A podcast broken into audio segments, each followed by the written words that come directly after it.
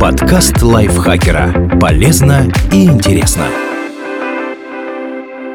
Всем привет! Вы слушаете подкаст лайфхакера. Короткие лекции о продуктивности, мотивации, отношениях, здоровье, обо всем, что делает вашу жизнь легче и проще. Меня зовут Михаил Вольных, и сегодня я расскажу вам про 8 мифов о писателях, в которые верят даже начитанные люди.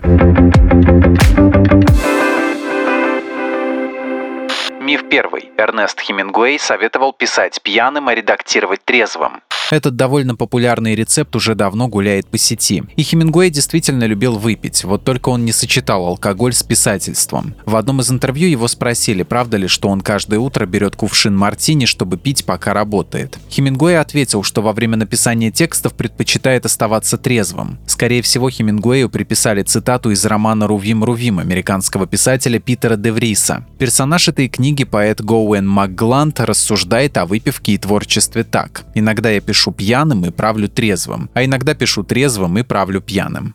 Миф второй. Маргарет Митчелл отказали в публикации «Унесенных ветром» 38 раз. Обычно эту историю публикуют в соцсетях с пожеланиями не сдаваться и всегда идти до конца, даже когда на твоем пути встают препятствия. Но в реальности Митчелл не отказывали в публикации. Наоборот, литературный агент Гарольд Леттем из издательской компании Макмиллан, наслышанный о Маргарет, буквально упрашивал ее опубликовать роман поскорее. Митчелл была стеснительной и сомневалась в своих способностях, поэтому затягивала процесс. Наконец она решилась и передала Леттему рукопись со словами «Вот берите это, пока я не передумала» и сразу после публикации «Унесенные ветром» стали хитом. Миф третий. Гоголя похоронили заживо. Чрезвычайно популярный миф среди фанатов литературы. Николая Гоголя спустя три дня после его смерти похоронили на кладбище Данилова монастыря в Москве. Потом при советской власти здание решили переоборудовать под заведение для беспризорников и несовершеннолетних преступников. Могилу писателя стали переносить и обнаружили, что останки там лежат в необычной позе, а крышка гроба исцарапана изнутри. Звучит жутко, вполне в духе творчества писателя. Но это неправда. Историю о похоронении похороненном заживо Гоголе придумал советский автор Владимир Лидин, который присутствовал при эксгумации тела Николая Васильевича. Лидин, кстати, еще и забрал кусочек сюртука покойника на память. При этом Владимир сам путался, в каком состоянии увидел останки писателя. То рассказывал, что у усопшего голова была повернута на бок, то утверждал, что череп вообще украли. Однако Гоголь совершенно точно был мертв, когда его хоронили, и врачи подтвердили смерть. С него даже сняли посмертную маску. Скульптор, делавший ее, позже писал. Гоголь говорил, чтобы не придавали его тело земле, пока не появятся в теле все признаки разложения. После снятия маски можно было вполне убедиться, что опасения Гоголя были напрасны. Он не оживет, это не литургия, но вечный непробудный сон. Перед смертью Лев Толстой стал мусульманином. Этот миф основан на цитате Толстого «Пожалуйста, смотрите на меня как на доброго магометанина». Правда, в полной версии фраза из письма Льва Николаевича, которая была адресована его двоюродной тете Александре, звучит по-другому. Толстой в определенный момент жизни разочаровался в русской православной церкви, но от христианского бога не отрекался. На упреки тети по поводу отступничества он ответил, цитирую, «Я часто удивляюсь раздражению, которое вызывает мое исповедание веры. Почему протестантизм, унитарианство, магометанство не вызывают такого раздражения. Я бы очень рад был, если бы вы были одной веры со мной, но если вы другой веры, то я очень понимаю, как сделалось то, что вы другой веры. И ваше различие со мной не может раздражать меня. И потому, пожалуйста, смотрите на меня как на доброго магометанина, тогда все будет прекрасно. Конец цитаты. Кроме того, за пару лет до смерти Толстой упоминал в дневнике, что хотел бы быть похороненным в простом гробу, то есть точно не по мусульманскому обычаю. Так что, очевидно, ислам он все-таки не принимал. Миф пятый. Виктор Гюго и его издатель провели самую короткую переписку в истории.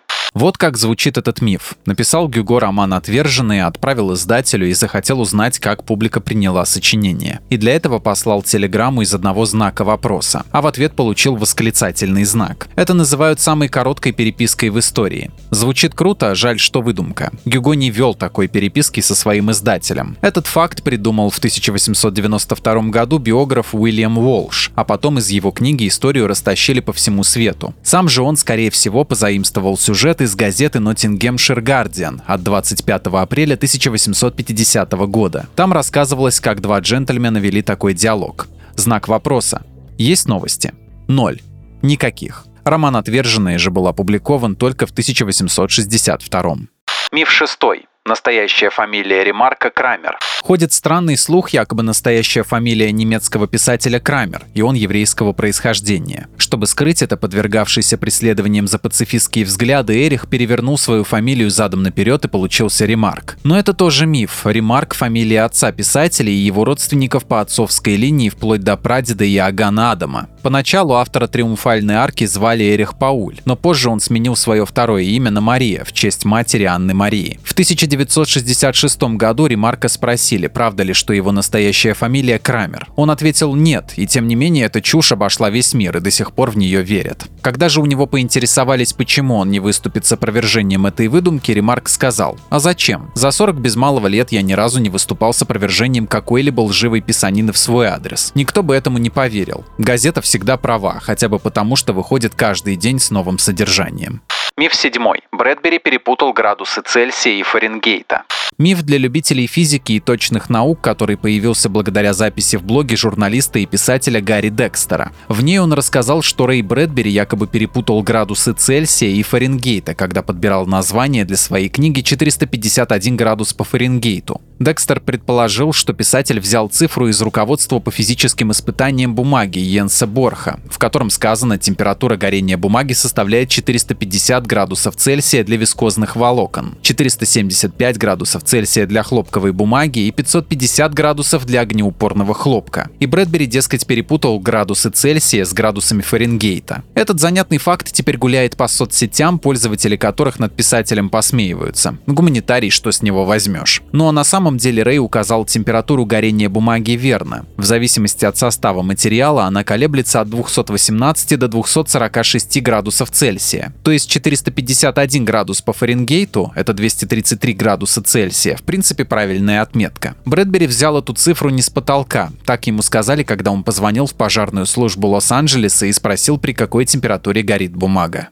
Миф восьмой. Шекспира не существовало. Довольно распространенная теория заговора гласит, Шекспира не существовало. На самом деле это псевдоним другого автора, или группы авторов, или особы королевской крови. И вообще Шекспир был женщиной. Звучит любопытно, но научное сообщество давно вынесло свой вердикт по этому вопросу. Шекспир существовал. Он родился в Стратфорде в 1564 и умер в 1616. Принадлежал к довольно обеспеченной семье. Его отец входил в местное городское правление. Многочисленные исследования творчества показали, что Шекспир действительно является автором всех тех пьес, которые ему приписываются. А вот как выглядел поэт, мы и правда сказать не можем. Все портреты были сделаны уже после его смерти, и ученые сомневаются, что они достоверно отображают облик этого человека. Спасибо Дмитрию Сашко за эту статью. Подписывайтесь на подкаст Лайфхакера на всех платформах, чтобы не пропустить новые эпизоды. А еще слушайте наш подкаст «Смотритель». В новом сезоне мы обсуждаем различные темы и жанры в кино. На этом я с вами прощаюсь. Пока.